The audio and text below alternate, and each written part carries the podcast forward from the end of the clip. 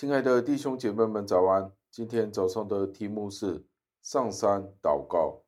经文出自于路加福音六章的第十二节，经文是这样说的：那时，耶稣出去上山祷告，整夜祷告上帝，感谢上帝的话语。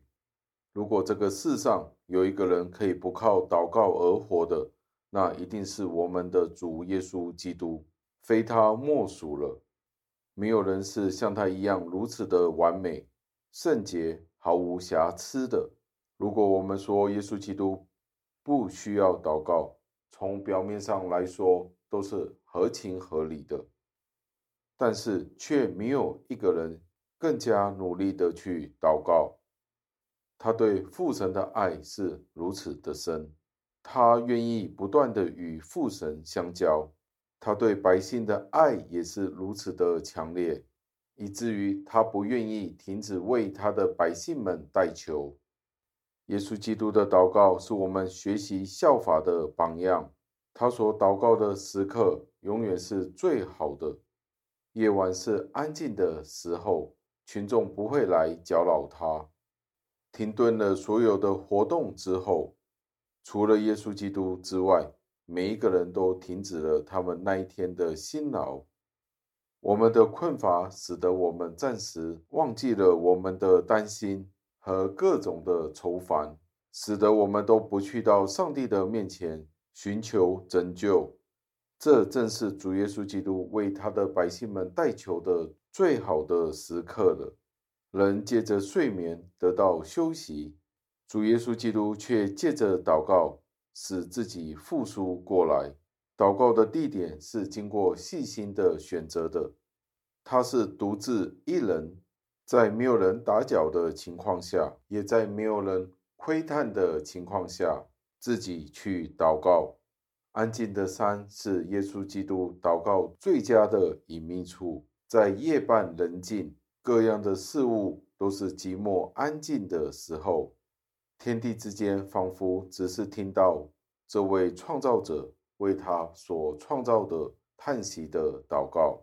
天地宇宙仿佛都在聆听着他的祷告。他不仔细的一直祷告，而且他的祷告是如此的与众不同。在夜半人静、万籁俱寂的时刻，天地万物都能够听到这位奥秘的主。呻吟的叹息，祷告的声音，因为在他的身上是有着天人合一的状态，他不停的恳求是与众不同的。长夜对他来说并不漫长，寒风并不能够冷却他的热忱，阴森的黑暗并不能够使他的信心冷淡，孤独并不能够压制他的祈祷。他祈祷的理由是值得我们关注的，就是当他在被敌人激怒的时候，他为他们祈祷。祈祷是耶稣基督的避难所，是他的慰藉。在拣选十二位门徒之前，他也都是借着祈祷而拣选的。他的祈祷是他新的工作的第一步，是他的先锋。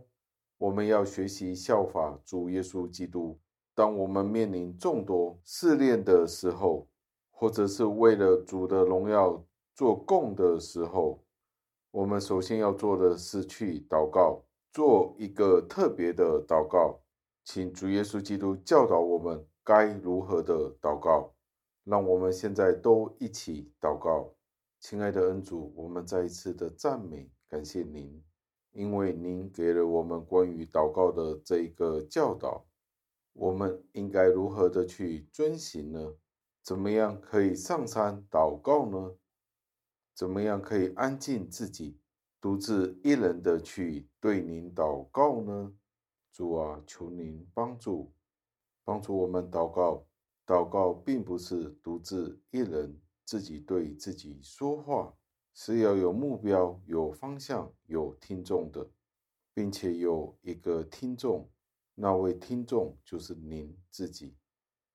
主啊，每一次我们祷告的时候，您都垂听，您都很用心的去听我们，好像孩子们一般祷告的声音。